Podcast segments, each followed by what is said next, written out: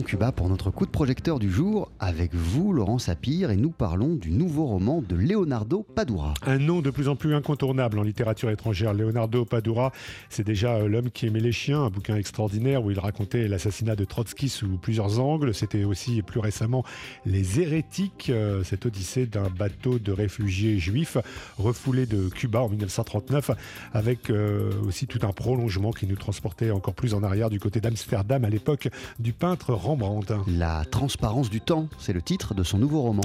Oui, un récit qui permet au romancier cubain de, de, retrouver en tout cas un personnage récurrent chez lui, à savoir Mario Condé, un ancien policier de la Havane qui tente de survivre financièrement parlant en vendant des livres anciens, tout en arrondissant ses revenus avec quelques enquêtes privées. Un personnage à la fois dépressif et épicurien. On écoute Anne-Marie Métellier, l'éditrice de Leonardo Padura. Condé vit des choses très dures. Il est, c'est un homme un peu dépressif et il se réfugie toujours, et c'est très très important pour euh, Leonardo Padura, dans le cercle des amis proches qui se sont connus à l'adolescence. Ça, c'est très latino-américain. La bande des jeunes de l'adolescence qui grandit, qui prend des chemins différents, mais qui reste soudés. Et ils se réunissent dans ce pays. Ces livres ont été écrits euh, au moment de la période euh, spéciale après la chute de, de l'Union soviétique. Donc, dans un moment où il n'y avait rien à manger à Cuba, où rien ne fonctionnait, et donc il se livre à des repas fantasmatiques extraordinaires dans un pays où il n'y a rien.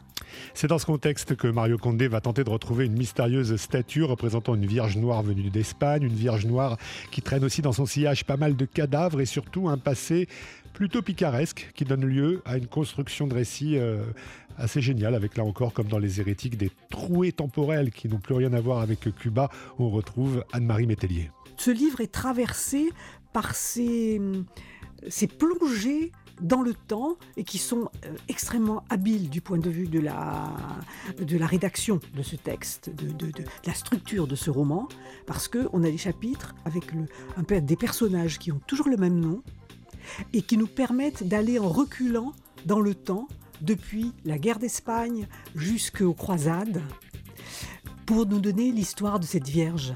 Et pour moi, c'est ça, le temps l'influence que le temps a, que l'histoire a sur le présent.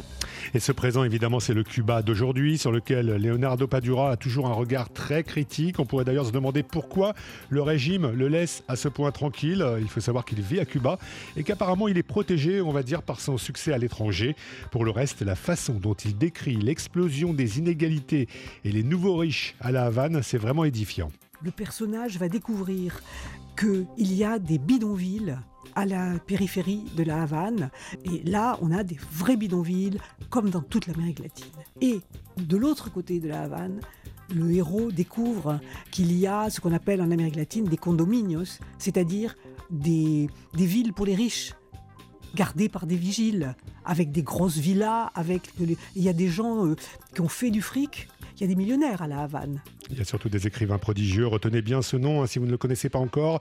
Leonardo Padura, l'homme qui aimait les chiens, les hérétiques et à présent la transparence du temps. Une fois qu'on a lu ces trois livres, on ne se pose qu'une seule question. À quand le prix Nobel de littérature? Et c'est un auteur publié aux éditions Métellier dont vous avez interviewé Laurent, l'éditrice. Merci beaucoup.